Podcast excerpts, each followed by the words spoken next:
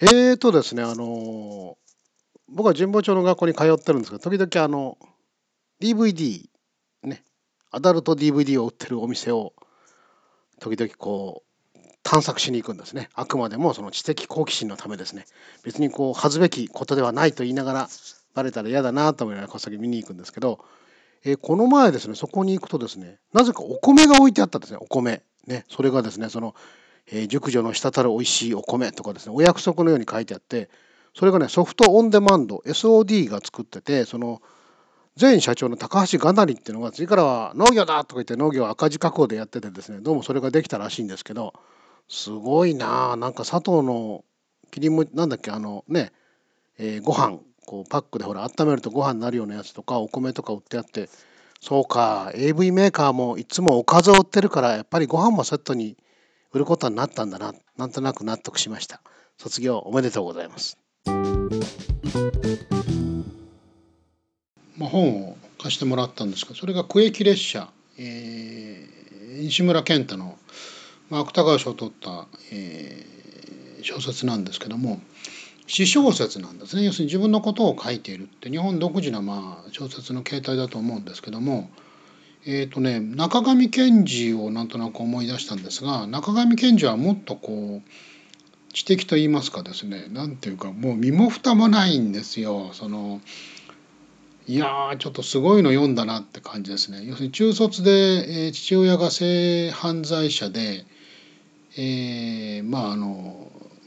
土方といいますか、日雇いで、えー生活をして、今も希望もない19歳の男の話なんですけど、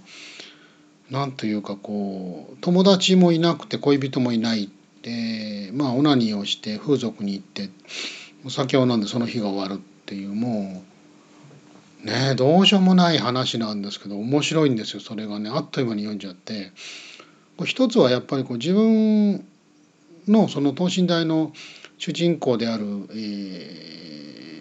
ーまあその男をですねユーモラスに描いてるんですねだから救いがない話なんだけども突き放して見てるっていうこうどうしようもない感じで、友達せっかくできた友達ともこう揉めてしまうと言いますかですねそういう感じが非常にうまいんですね。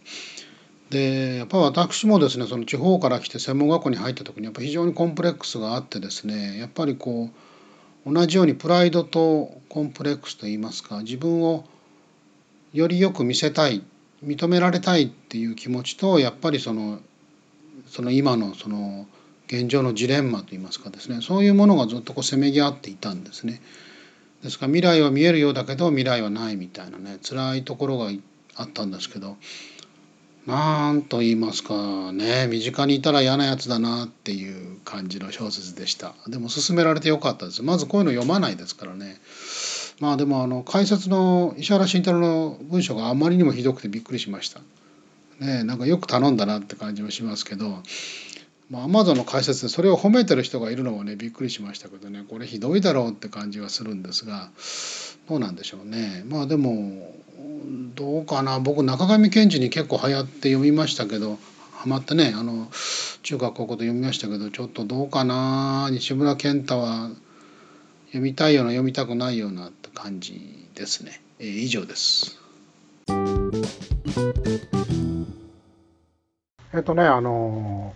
去年話題になったあの「カメラを止めるな」ってありましたよね映画で。で、まあ、ゾンビ映画を撮りに山奥に撮りに行った撮影隊がゾンビに襲われる話かなと思いきやガラッと変わるっていう話で予算が300万でなあ30億ぐらい儲かったのかな。もう完全なブロックバスターなんですけど